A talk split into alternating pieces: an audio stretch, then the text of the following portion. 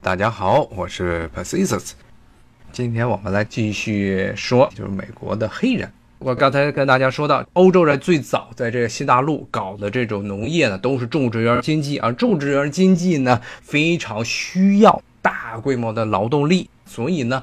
印第安人都死光了。然后呢，他们又不好意思，其实是基督教禁止奴隶制，说你不能奴役自己的基督教同胞，那怎么办？那就从非洲给弄过来人，当时就把这些黑人给弄过来去当种植园了。那么呢，刚才我说的主要是在这些加勒比地区，这是早期殖民时代西班牙人，包括后来的这葡萄牙在巴西也搞种植园。那么在美国呢，也是只有南方的少数地区能够进行种甘蔗，北方呢。包括呢，我现在待的这个华盛顿这个地区呢，它叫做中大西洋地区 （Mid Atlantic） 这个地方呢，其实也不太适于种这个甘蔗。那么大家一般种什么呢？当时早期的英国殖民者来到北美这块大陆之后，试种了很多的作物，发现就烟草挣钱，所以呢，其实当时美国。东海岸地区早期的这些英国殖民者，早期的这些种植园都是烟草种植园，因为欧洲人后来对烟草的这需求量也非常的庞大。那么当地呢，其实早期在北美这地区呢，英国人搞的这些烟草种植园里也有印第安人，但是呢，也是如同拉美地区的印第安人的命运一样，因为这些白人殖民者的这些烧杀劫掠，还有残酷压迫以及疾病天花。如果听过我这些节目的人，大家也知道很多。北美这些印第安人都是一个村里，基本上百分之九十五的人都死光了，所以劳动力非常欠缺。那么他们呢？英国这些殖民者呢，就都从西海岸，从非洲的西海岸把这些奴隶运过来，尤其是早期的美国中部和南部这些殖民地。就是以华盛顿为界，华盛顿以南全部都是所谓以前的美国南方。比如说我在的这个弗吉尼亚，包括华盛顿边上的这个马里兰州南边的北卡、北卡罗来纳、南卡罗来纳，还有乔治亚州这几个州是早期的所谓的美国东海岸的南方州。这些州呢都是典型的种植业经济，包括美国早期的最早的所谓的那些国父，比如说像第一任总统乔治华盛顿。第三任总统托马斯·杰弗逊，他们呢都是奴隶主。乔治·华盛顿呢，他本人是个小奴隶主，但他老婆是个大奴隶主。华盛顿他的故居就在华盛顿市，就这美国首都往南差不多开车半小时到的地方，那儿有他们的农场，里面现在是一个相当于美国爱国主义教育基地的地方，但是里面还有一部分的展区是讲述当时华盛顿他底下有奴隶。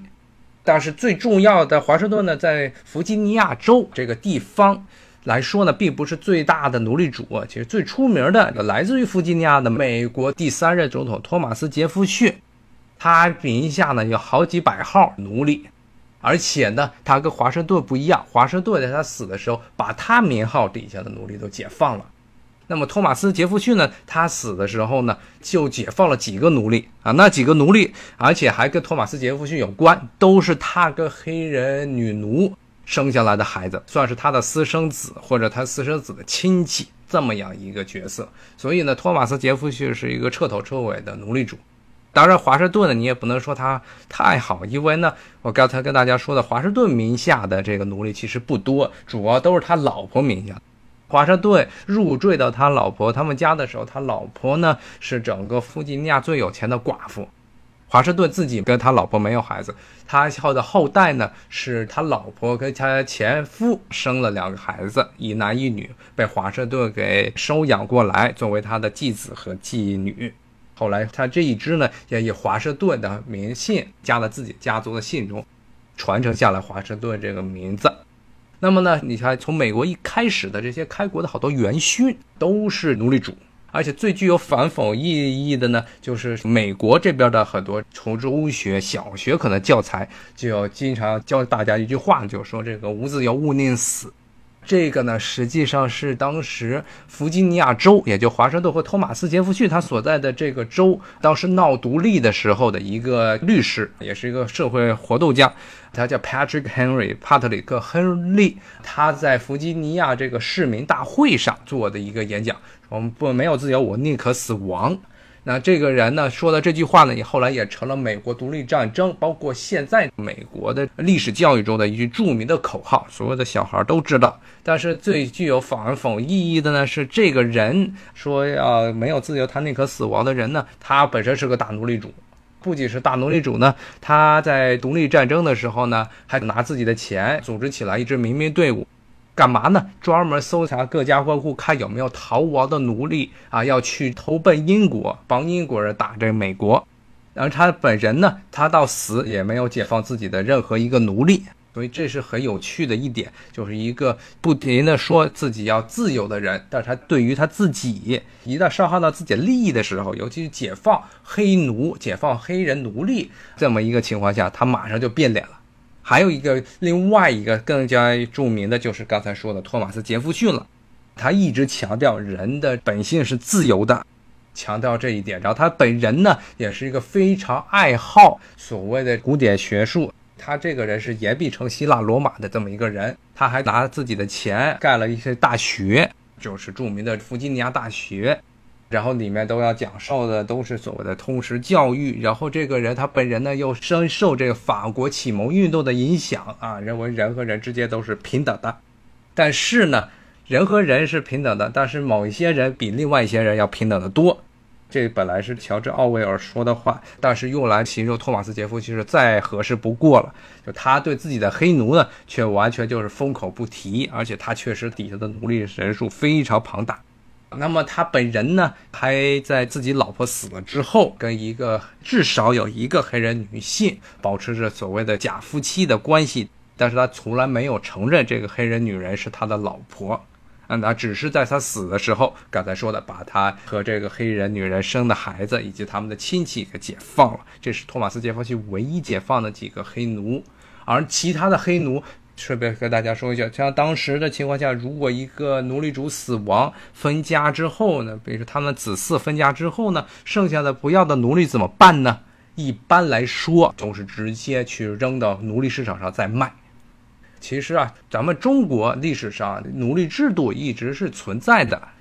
但是呢，它作为一个社会的最重要的一个劳动贡献呢，奴隶并不是这样。咱们历史上其实从西周时代开始，主要还是农民有一定的人身自由权的农民是比较多，纯粹的被奴隶主当做财产来看待的这样的奴隶，其实在中国历史上是比较很少见的。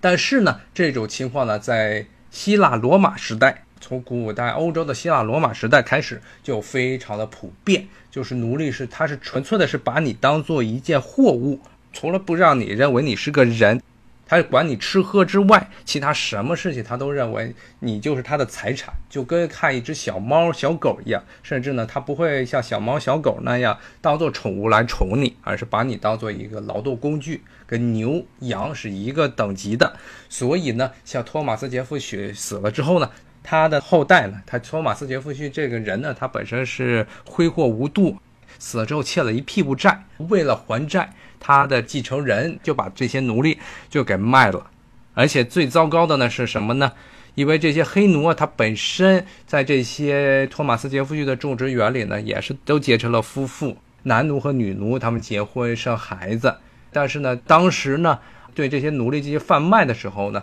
这些奴隶贩子和奴隶主他们遵循的原则就是尽其所能啊。男的黑奴比较适合干活，他就卖到那些需要壮丁的地方；然后女的黑奴呢，一般都是拿来去做针线活，他就是直接卖到那些需要这些干家务的那些家里去，就活生生的把这些黑人家庭给拆散。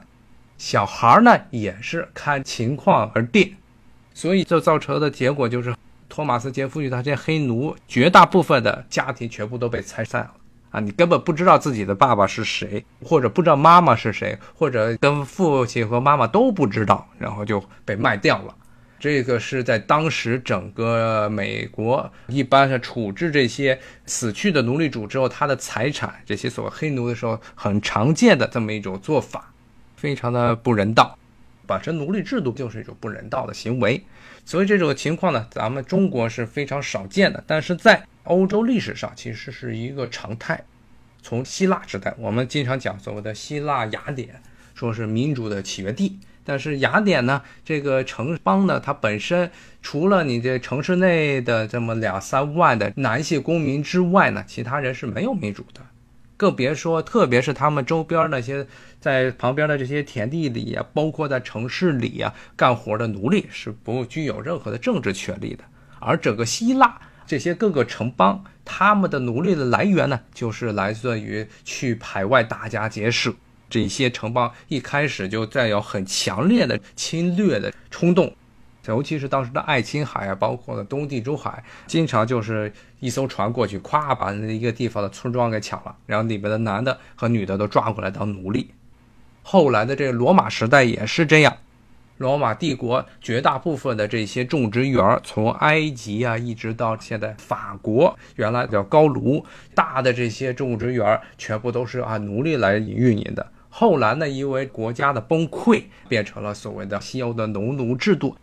好，今天呢也非常谢谢大家收听我的节目，咱们下回再继续讲美国黑人的故事。谢谢大家，拜拜。